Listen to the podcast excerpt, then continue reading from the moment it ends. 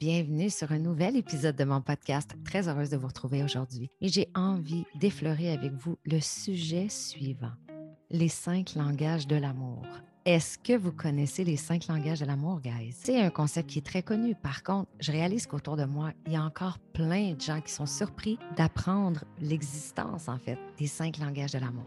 Donc, rapidement, aujourd'hui, je vous en parle, mais je vais vraiment rester en surface. Je veux simplement allumer peut-être une petite lumière en vous. Euh, peut-être que vous aurez une prise de conscience. Peut-être que vous direz Wow, OK, moi, c'est ça mon langage de l'amour. Puis mon chum, c'est ça. Ma copine, ma conjointe, c'est ça. OK, peut-être qu'on peut avoir une conversation ensemble ce soir, puis juste partager ça entre nous. Et ça va clairement nous amener ailleurs. Alors, c'est quoi ça, les cinq langages de l'amour? Ce sont les cinq manières d'exprimer et d'expérimenter l'amour avec son, sa partenaire. Donc, cinq manières d'exprimer et d'expérimenter. De quelle façon j'aime être aimé? Et de quelle façon moi j'aime aimer l'autre? Parce que oui, mes amis, on n'aime pas recevoir de l'amour et donner de l'amour de la même façon dont notre partenaire va aimer recevoir de l'amour et va aimer donner de l'amour. Donc, si vous êtes en couple en ce moment, très heureuse pour vous. Et si vous n'êtes pas en couple en ce moment, bien tant mieux. Parce que là, aujourd'hui, je vais vous apprendre un concept qui va changer votre prochaine relation amoureuse. Et pour ceux qui sont en couple, ce concept-là va peut-être changer, transformer, améliorer votre vie de couple. Et croyez-moi, si je vous en parle aujourd'hui, c'est que je sais que ces concepts-là, en connaissant votre langage d'amour et celui de votre partenaire, mais ça risque fortement de drastiquement changer la dynamique et la qualité de votre relation. Puis en fait, les cinq langages de l'amour, le principe est bien, bien simple. Plus on arrive à comprendre à mieux comprendre et à mieux respecter les besoins émotionnels de notre partenaire, de chacun, en fait, des deux partenaires, plus on va éviter les conflits qui, bien souvent, vont venir faire de l'ombrage, qui vont venir teinter notre amour. Hein, parce que c'est facile, hein? C'est facile de teinter notre amour avec le blâme, avec tu me donnes pas assez de ça, j'ai pas assez de ça, pourquoi tu fais pas ça? Ça, c'est un autre sujet dans lequel j'entrerai dans un prochain épisode de podcast. Vous parlez de la responsabilité versus le blâme. Mais aujourd'hui, je reste focus sur les cinq langages de l'amour. Je vais vous donner un exemple qui est vraiment, vraiment simple. Imaginons que je suis en couple avec un homme et imaginons que cet homme-là, lui, ce qu'il aime dans la vie et sa façon de me montrer qu'il m'aime, c'est en faisant du ménage, en faisant du lavage, en allant faire changer mes pneus. Peut-être que lui, sa façon de me dire qu'il m'aime, c'est peut-être en lavant ma voiture. C'est peut-être en déneigeant ma voiture. Mais si moi, ce que j'aime recevoir, c'est des fleurs ou du chocolat, mais un cadeau tangible.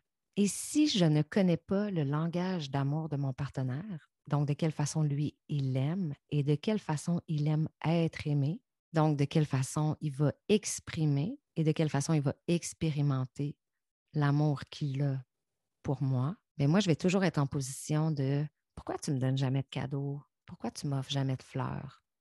Pourquoi des fois tu ne m'apportes pas une boîte de chocolat? C'est quoi, tu m'aimes pas? Je ne mérite pas de cadeaux. Et là, je suis certaine que si vous ne vous retrouvez pas là-dedans, je suis certaine que vous connaissez quelqu'un, vous pensez à quelqu'un en ce moment, vous vous dites Ah oui, c'est vrai, cette personne-là est comme ça. Et là, quand on commence à aller là, ben, c'est facile de se faire des films et c'est facile d'extrapoler. Et c'est facile d'exagérer aussi. Mais imaginez si on prend cette situation-là, qui est, exemple, moi avec mon conjoint, et là, on nous enseigne les cinq façons d'exprimer et d'expérimenter l'amour, qui sont les cinq langages de l'amour. Alors là, moi, ça me permet de comprendre que la façon dont j'aime et la façon dont j'aime être aimé est complètement différente de celle de mon partenaire. Sa façon à lui d'être aimé et sa façon d'aimer, ce n'est pas du tout dans le matériel. Lui, il n'a pas besoin de ça. Mon partenaire, va être beaucoup plus dans le quatrième langage de l'amour. Et pour l'instant, je ne vous dis pas c'est lequel. Je vous laisse un peu euh, mijoter. Je vais débuter, je vais vous expliquer les cinq langages de l'amour, puis après, on reviendra sur mon exemple et on verra clairement quel est mon langage de l'amour, mais qui n'est pas la vraie moi, évidemment, et quel est le langage euh, d'amour de mon euh, faux partenaire, en fait. Premier langage d'amour, les paroles valorisantes. Est-ce que vous êtes du style à aimer qu'on vous complimente, qu'on vous dise des mots d'appréciation? Tu sais, exemple, euh, Wow, t'es bien belle aujourd'hui. Ah, wow, t'es bonne, tu m'impressionnes. Ah, tu me manques tellement. Ah, je suis tellement fière de toi. Est-ce que vous vous retrouvez là-dedans? Ensuite, le deuxième langage de l'amour, les moments de qualité. Est-ce que vous êtes du style à aimer passer du temps de qualité avec votre partenaire, à aimer avoir toute son attention? Exemple, vous allez apprécier une promenade, vous allez apprécier de juste aller marcher en forêt, juste passer un moment ensemble, ou vous allez offrir un week-end dans un chalet ensemble tous les deux ou avec des copains, avec la famille, parce que pour vous, c'est prioritaire, parce que pour vous, les moments de qualité, c'est ce qui vous rend riche, c'est ce qui vous remplit aussi. Et c'est votre plus grande façon d'exprimer votre amour, de l'expérimenter et de le recevoir aussi. Les moments de qualité aussi, un petit tête-à-tête au resto, un petit Netflix and chill, collé-collé. Ensuite, troisième langage de l'amour, les cadeaux. Est-ce que vous êtes du style à aimer les surprises, à apprécier les cadeaux? Mais en fait, je pense que tout le monde apprécie un peu les cadeaux en même temps. que ce soit un cadeau acheté ou que ce soit un cadeau confectionné, en fait. Puis le prix pour vous à ce moment-là, si votre langage de l'amour, ce sont les cadeaux, bien le prix pour vous, là, c'est pas important. C'est vraiment le geste qui compte. Imaginez, vous craquez complètement quand votre partenaire revient du travail et il vous offre un bouquet de fleurs. Yeah! Ou il va vous faire une surprise puis il va vous dire euh, Mon amour, prépare-toi, ce soir, euh, je te fais une surprise. On sort, je te dis pas où est-ce qu'on va.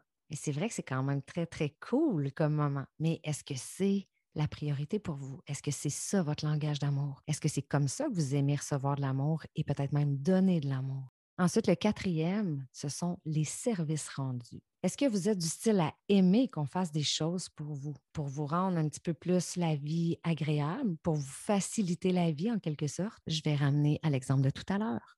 Quand je vous parlais de mon faux partenaire qui, lui, son langage de l'amour, bien, c'était ça. Son langage à lui, ce sont les services rendus. Donc, lui, il va aimer qu'on lui rende service et il va aimer aussi en rendant service aussi à sa partenaire. Donc, si je reviens dans les exemples, mais la personne qui est vraiment connectée au langage de l'amour, les services rendus, elle va adorer quand son partenaire va laver sa voiture, repeindre la chambre, s'occuper du ménage, etc., etc. Ensuite, cinquième langage de l'amour, le toucher physique. Hmm. Clairement, pour moi, le toucher physique, c'est le numéro un en haut de ma liste pour moi, il y a tellement quelque chose de puissant, de riche, de fort dans le fait de pouvoir recevoir un hug, un câlin, de pouvoir prendre quelqu'un dans ses bras, de pouvoir toucher un bras, de pouvoir toucher une épaule, peu importe, de pouvoir toucher une main. Si vous êtes du style à aimer recevoir des câlins, des massages, il y a des gens qui adorent embrasser, puis il y a des gens qui n'aiment pas du tout, du tout ça. Bien, c'est peut-être une réponse aussi. Est-ce que vous vous sentez plus considéré après des relations sexuelles, par exemple? Pour les personnes dont le langage de l'amour va être le toucher physique, un je t'aime va valoir beaucoup moins qu'une relation sexuelle, qu'une marque d'affection, une marque d'amour via le toucher physique. Pour cette personne-là, tout ce qui est toucher physique, c'est pour ça que je vous parle aussi de sexualité, ça prend énormément de place. Pas parce que c'est de la sexualité, mais parce que c'est tout l'aspect connexion, toucher, l'affection à travers le toucher, etc. Donc, si je résume rapidement, les cinq langages de l'amour, on a les paroles valorisantes, les moments de qualité, les cadeaux, les services rendus et le toucher physique. Alors, je vous invite aujourd'hui à vous questionner, c'est quoi moi mon langage de l'amour? Comment j'aime offrir de l'amour? Comment j'aime aimer? Et comment moi j'aime être aimé aussi? Qu'est-ce qui me fait vraiment vibrer? Et là, quand vous savez ce qui vous fait vraiment vibrer, ce à quoi vous connectez vraiment, observez aussi votre partenaire. Voyez et peut-être ayez une conversation avec votre partenaire sur Hey, mon amour, c'est quoi toi, ton langage de l'amour? Ah, je réalise que toi, ta façon de me dire je t'aime, soit par les moments de qualité, soit par les services rendus, soit par les cadeaux, soit par le toucher physique, soit par les paroles valorisantes, et imaginez à quel point, en sachant ça, à quel point c'est sécurisant, j'ai envie de dire, à quelque part.